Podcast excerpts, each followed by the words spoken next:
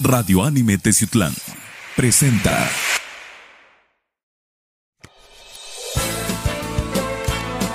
Radio Anime Teciutlán presenta. Foro Anime con Miguel Gallegos. Hola, ¿qué tal amigos, seguidores de Radio Anime, seguidores de las diferentes plataformas?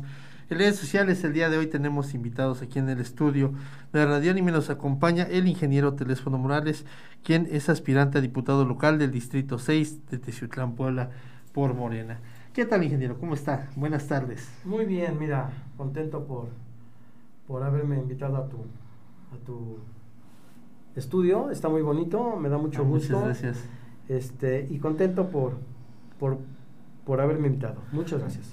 No, pues tenemos muchísimos temas que platicar con usted precisamente acerca de todo lo que se ha vivido, tanto por la parte de su pre-campaña, por así decirlo, y también por la parte de su partido político que hoy en día, como sabemos aquí en el, en el municipio de Tizutlán y de hecho en todo el estado de Puebla, hay diferentes inconformidades y también usted las ha externado abiertamente.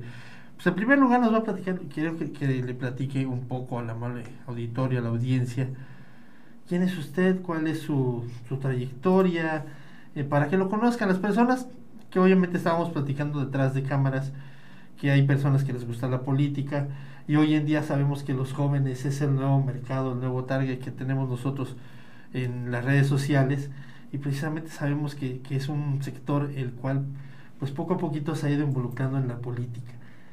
Y poco a poco pues va conociendo también a los diferentes personajes políticos, a las figuras públicas que surgen de los diferentes partidos políticos. Por eso queremos que nos platique un poco acerca de su persona. Claro que sí, este, mira, con mucho gusto. Telésoro, decían muchos, ¿y ese quién es? No lo conocemos.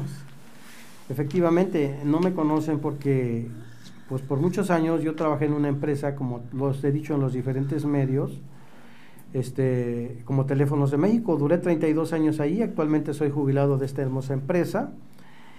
A partir de allí me convertí en un activista político, un activista cuestionable. Este, fuimos muy severos con la oposición al aumento del pasaje. Este, nos discutimos fuertemente con esta Celia Ortuño, con Pedro García Aragón, con los pre- propios concesionarios de las, de, la- de los, de los, de los, del servicio público.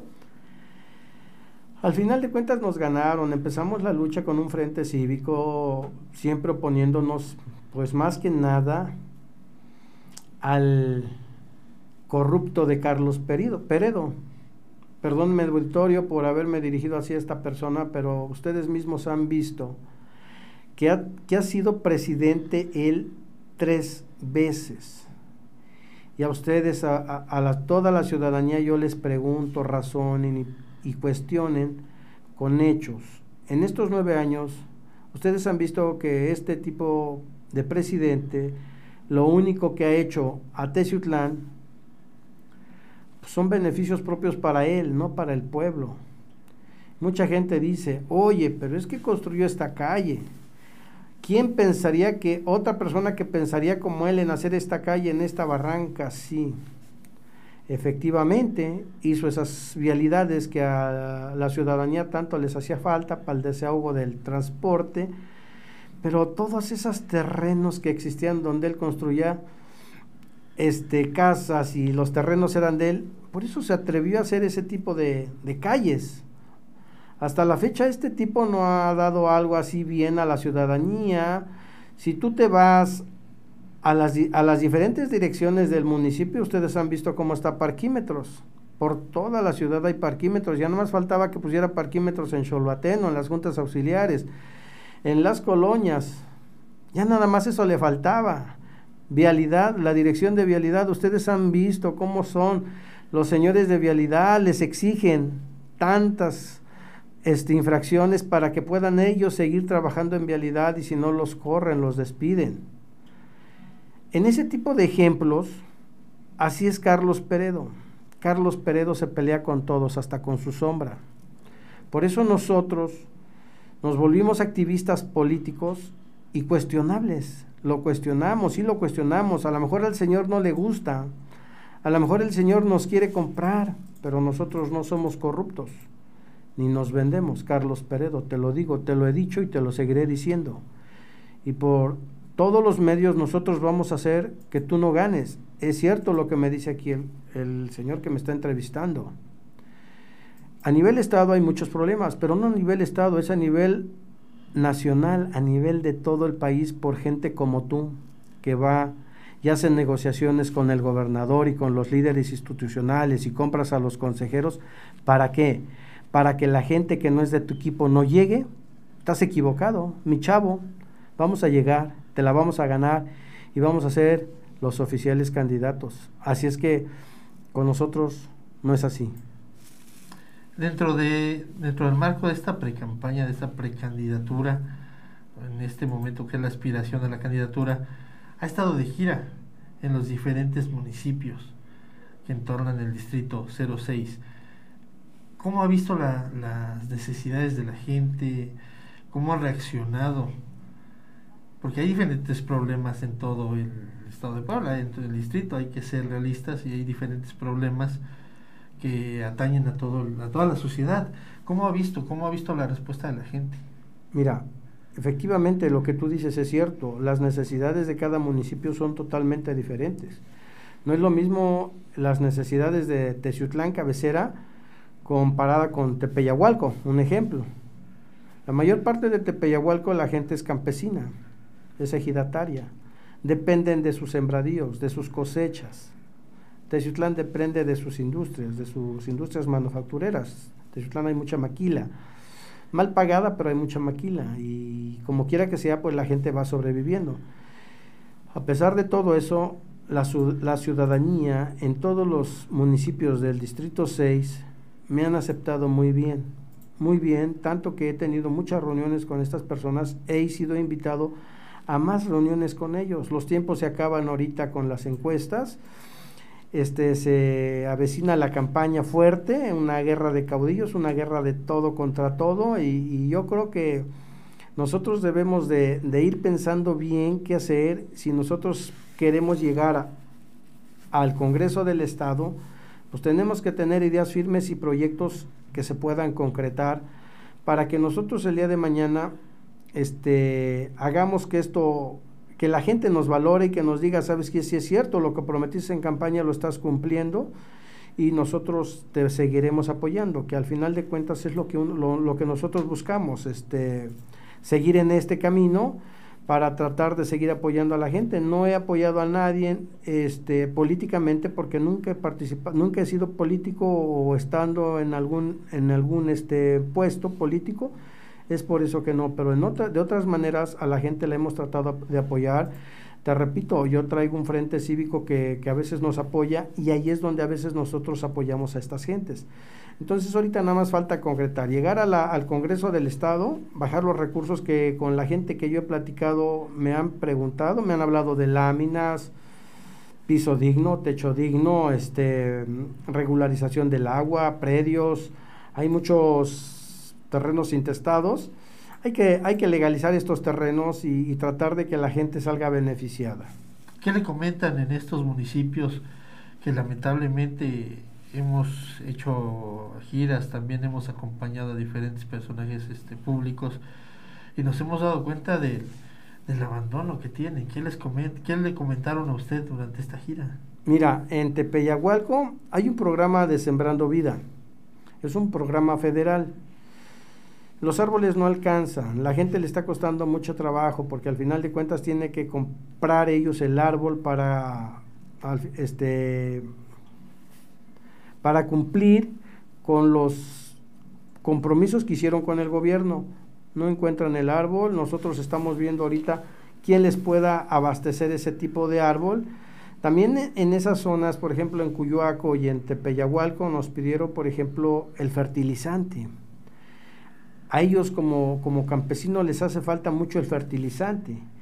Entonces nosotros, yo sé que en el Congreso del Estado se pueden bajar esos recursos, a lo mejor no al 100%, pero un 50, un 60%, podemos hacer que esa gente tenga su fertilizante, que la gente pueda subsistir al campo, porque ustedes saben que trabajar en el campo es muy difícil y muy mal pagado, y cuando este, piensan ellos que lograron una cosecha y que de ahí pues se van a ganar su dinerito, al final de cuentas la semilla se baja y no logran el objetivo. Entonces, a ese tipo de gentes se les tiene que apoyar. Al contrario, por ejemplo, en Teciutlán, pues en Teciutlán sí este, es muy diferente tanto Chinautla, San Juan como, como Teciutlán. Pues aquí hay que hacer, este, hay que tratar de bajar otras industrias, no nada más la industria manufacturera, sino también, este, perdón, la industria de maquila. Hay que bajar otras industrias, hay que luchar, hay que ver allá arriba qué tipo de industria puede pegar en Teciutlán, pues para poder bajar ese recurso y la gente pueda depender de, otra, de otro trabajo que no sea todo en la maquila. También dentro de esta gira, me imagino que ha de haber visto el problema grandísimo que tenemos, creo que ya en todo el estado, del agua. Y aparte también el, problema enorme que es el de seguridad. Claro, claro, mira. En cuestión del agua, yo en una rueda de prensa, en una entrevista anterior a la tuya, platicamos exactamente lo del agua. Si te vas a la zona alta de Cuyoaco, Tepeyahualco, Oriental, Libres, con escarbar unos cuantos metros, el agua ahí está.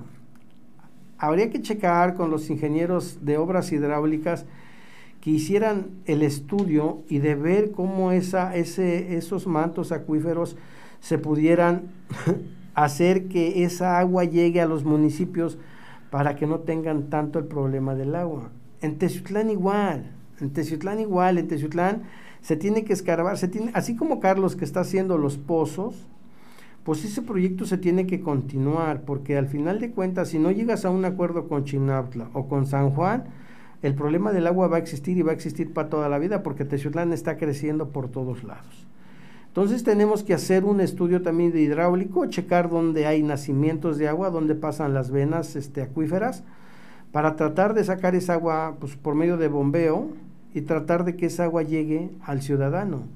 ¿Qué pasa? Que tratemos hay otros medios, otros recursos por la cual nosotros podamos bajar un poquito de recurso para apoyo al agua y que al final de cuentas el ciudadano pues no le llegue tan caro el recibo porque la gente se espanta cuando tienen que pagar por mes o por, bimestralmente o trimestralmente su agua y son costos muy elevados aquí en el municipio de Teciutlán, gracias a Carlos Peredo. Platíganos un poco acerca, un poco del tema, acerca de lo de la rueda de prensa de hace dos días en la cual pues ustedes realmente pues marcan el descontento que tienen ante la, candidatura de, Carlos Peredo. Platícanos un poco acerca de esto. Pues claro, mira, este, o sea, yo creo que hasta el más ciego de Teciutlán se da cuenta de que esta es una vil corrupción, es un vil atraco a los ideales morenistas. Carlos Peredo, aquí en tu cara te lo digo, tú nunca has sido un izquierdista siempre has sido un derechista, empresario, corrupto, como tú te conoces. Y no puede ser que ahorita en estos momentos tú digas que Barbosa te dijo que tú vas a la presidencia y tú muy contento lo estás aceptando cuando tú no eres un morenista. Tú entraste por compromiso por Puebla y quieres hacer un cochinero aquí con los de Morena. No estamos de acuerdo, te lo dije en la rueda de prensa, te lo vuelvo a decir ahorita. ¿Qué vas a lograr? Si tú piensas que con esto que estás haciendo vas a ganar, te lo digo, no vas a ganar. ¿Qué vas a lograr? Una desbandada de toda tu estructura que tú has formado. Todo mundo corre, chécate lo que hubo en el virreinal, todos contra ti. ¿Qué piensas hacer? ¿Comprar a Barbosa para que te dé el voto? No creo. El que manda es el ciudadano, no mandas tú. Al final de cuentas, nosotros vamos a luchar y vamos a tratar de ganar. Si por alguna trampa que tú nos pongas nos vas a quitar del camino, adelante. Pero le vendes tu alma al diablo, Carlos Peredo, y no vas a ganar. Dentro del cerdo del partido, ¿qué dicen? ¿Qué opinan? Nadie está de acuerdo. Todo mundo dice, bueno, ¿cómo es que compró el voto Carlos Peredo? ¿Por qué? Si él...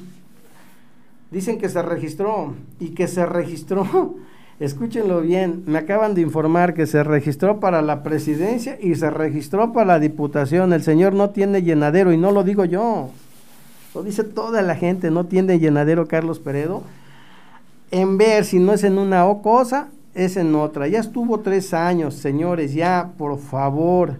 Habemos otras personas que tenemos ganas de trabajar por este municipio. ¿Por qué nada más él? ¿Qué los demás no contamos? No tenemos capacidad, no sabemos pensar.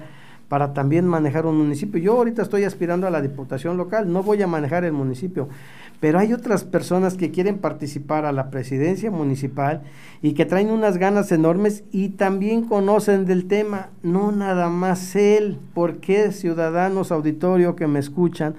¿Por qué mejor les pido que razonen su voto? Piensen antes de votar y antes de votar si la persona esta no es su idónea, pues no lo no voten por él, al final de cuentas ustedes son la llave del éxito.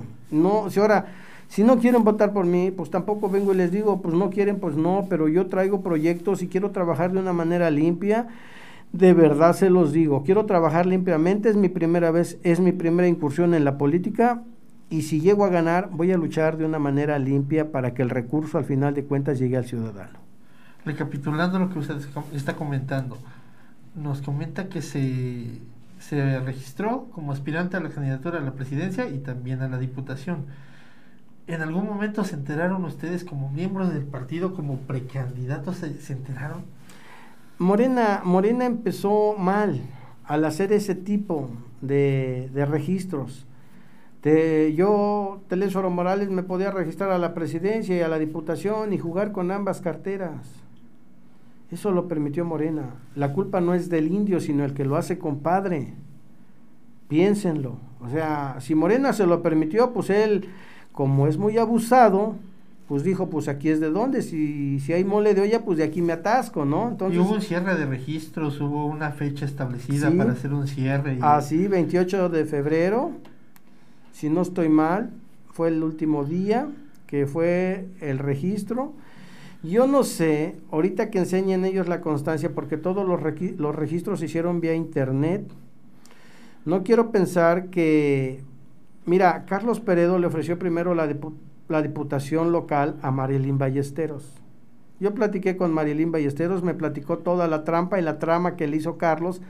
Carlos se la llevó a Puebla y le dijo que sí iba a la presidencia municipal. Carlos le dijo a Marilín Ballesteros que sí iba a la presidencia. Marilín lo acompañó gustosamente pensando en que iba a ser la candidata. Cuando Carlos entra a las oficinas de Barbosa, a Marilín la deja fuera aquí espérame, yo voy a entrar. Cuando sale Carlos le dice, ¿qué crees, Marilín? ¿Qué pasó, Carlos? Pues que dice el gobernador que voy yo, tú no garantizas el triunfo, entonces voy yo, pero ¿sabes qué? Te vamos a dar la diputación local. Y allí hubo el divorcio y que desmienta Carlos Peredo si es cierto o no es cierto, porque está Marilín de testigo, que si no fue así. Entonces mañosamente el señor se posesiona la presidencia y quiere manejar a, a Marilyn Ballesteros como quiso manejar al químico, como quiso manejar a los demás que eran de su confianza, Hugo Marín y todos ellos.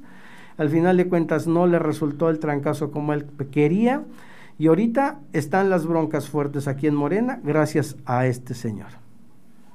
El gran problema también sería la dirigencia estatal, porque platicábamos, de hecho hace rato vimos una, una publicación de que los consejeros están en... Hay 81 consejeros que están en desacuerdo. ¿Qué, qué procedería por parte de la militancia para, para con sus dirigentes? Pues mira, eso es en todo el país. La corrupción está tal que tanto líderes institucionales como Garmendia, y Garmendia te mandé un mensaje, espero que te llegue, porque no claudico aunque seas un líder.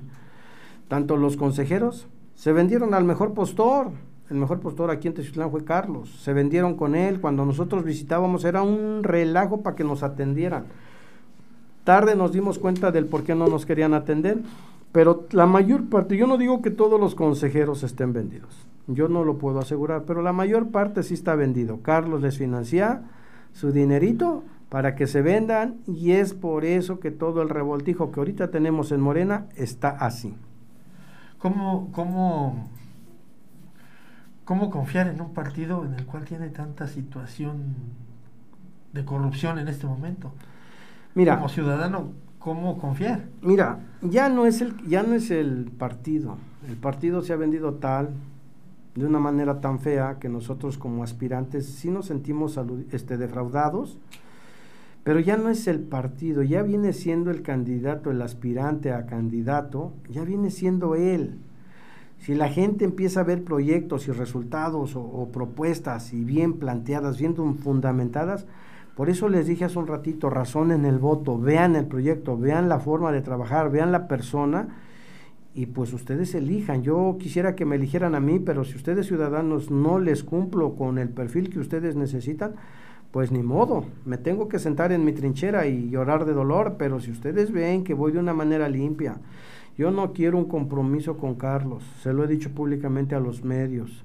Si ustedes ven mi perfil, yo voy bien, señores, voy bien posicionado, la gente me ha aceptado, tanto que ahorita ustedes me invitan a una entrevista, así como ustedes ahorita hay otros medios que me están esperando y yo voy con ellos. Y lo mismo, todos me preguntan lo mismo y yo no claudico, yo voy por la vía legal, ojalá y Dios quiera, pase a la candidatura y ya me enfrentaré a los demás candidatos y yo siento que la gano.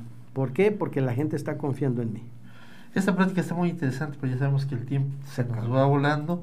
Vamos a leer igual un poco los mensajes que nos están aquí enviando. Buenos nos, y malos. Nos comentan, sí, claro, para que vean que pues somos un foro abierto, un foro libre en el cual pues pueden expresar lo que es este la temática, pueden expresar acerca de sus comentarios, obviamente con respeto. Y pues para que vean que la finalidad de, de, todo esto pues es darle voz a, a, los participantes. Igual también como platicábamos con diferentes este, personalidades políticas, igual aquí también pueden venir, pueden dar su derecho de réplica para que también igual la audiencia pues conozca las diferentes versiones que se manejan. Aquí nos comenta Guillermo Chávez que quién es usted. De hecho, precisamente por eso, por eso estamos invitando a los diferentes actores políticos para que los conozcan y sepan de su trayectoria, sepan qué han hecho, sepan y conozcan los diferentes proyectos que traen. Lorenzo Hernández, necesitamos perfiles realmente competitivos que estén realmente preparados, no alguien improvisado. Como usted nos comentan, merecemos legisladores de primera. Ok, pues, esa es la opinión de, de Lorenzo Respetable, Hernández, así es. Ángel Ortiz dice, estás haciendo desde ahorita atacando a otras personas, que eres diferente, pero entre tu equipo de trabajo tienes a tu hijo que es nepotista. Pues no, no sabemos realmente si no lo... Ahora sí estamos entrevistando aquí Claro, claro. al, este, al precandidato. Le mandamos también un saludo a Juanito, Juan Pablo Pérez Viveros, a pequeño Juan, le enviamos un fuerte abrazo, también compañero de otro medio de comunicación. Pues para finalizar esta entrevista, un último mensaje que tenga para la audiencia. Claro que sí, este, mira, este, sé que los comentarios de todos ustedes como auditorio pues son buenos, son válidos y te, te, tienes que, que este, tienes que aceptar, ¿no? Tienes que aceptar todas estas críticas buenas y malas, porque al final de cuentas así se hace un político. Yo no ataco, jamás he atacado, pero si las gentes que me están diciendo que ataco a este político me va, me va a negar, mmm, no sé, muchas, muchas gentes que se sumen, bueno, pues entonces sigan con pan con lo mismo. Ahí está el señor, ya se, ya se religió, va por Morena. Este, ojalá y en estos tres años haga algo por, por que a la final de cuentas ese es el mensaje, que Teciutlán gane, sea quien sea, pero que Teciutlán sume, que, que, que ya crezca de otra manera. Si él es el camino, pues adelante, señores. Yo no vengo obligando a nadie y no vengo hablando mal de nada, simplemente si yo cuestiono a este señor es porque ha hecho cosas malas en el municipio. Ya ha vivido, ustedes lo han vivido, no nada más yo lo digo, lo dicen muchas gentes, ciudadanos, no me conocen, los que me conozcan, porque sí va a haber varios que sí me conocen, sí me ubican, este, razonen el voto, piensen antes de votar, yo los invito a que si ustedes me quieren conocer, cuando ustedes me digan que hagamos una reunión, ahí personalmente me dicen, me cuestionan, yo les contesto de una manera bien y que esto salga de una manera positiva para todo el municipio. Muchas gracias, señores. Este, les agradezco su atención a todo tu auditorio, a ti en lo personal, y espero, espero pasar esta, esta encuesta y el día de mañana podamos volver a platicar de otra manera ya más firme en la candidatura, porque estoy seguro que voy a pasar. Con todo y lo que está pasando, estoy seguro que voy a pasar. Estos líderes institucionales tienen que entender que las cosas no son así. Vamos a movilizar gente, vamos a impugnar, vamos a denunciar para que no se quede esto aquí, oye, pues ya dejaron fuera a Telésforo, ya dejaron fuera a Marilín. No, no, no, no, que las cosas se ganen en el piso, no en la mesa. En la mesa, si yo ofrezco dinero, señores, pues a lo mejor yo también puedo gastar el dinero, yo no lo tengo, pero si dicen, oye, tu cartera cuesta 5 millones, ah, pues yo los tengo, yo los pago. A ustedes, ciudadanos, les gustaría que fueran así las negociaciones, cuestan 5 millones, yo las pago. No, Esto se gana con proyectos, con propuestas, con trabajo. ¿Por qué? Porque los 5 millones se los va a comer el líder institucional y ustedes, gente, ¿qué van a comer? No van a comer nada, van a estar castigados otros tres años por estos políticos corruptos. Muchas gracias. Sí, efectivamente acaba de tocar un punto bien importante. Al final de cuentas, lo importante es que la ciudadanía sea la beneficiada. Claro. Eso es lo importante de esto. No ataco, simplemente razonen por qué les digo esto. No, no es posible que ahorita ustedes me cuestionen, que no me conocen, que soy un ratero, lo que ustedes me quieran decir, gusten y manden. El día de mañana que yo empiece a trabajar, porque ustedes mismos han dicho, ya no queremos los mismos, que venga sangre nueva. Bueno, pues aquí está una sangre nueva que viene dispuesta a trabajar. Hasta ahorita no me he robado un peso ni me lo quiero robar. Quiero vivir bien el resto de mi vida y si voy a vivir bien, tengo que trabajar bien para que ustedes salgan beneficiados. Piénsenlo, señores, hay recursos.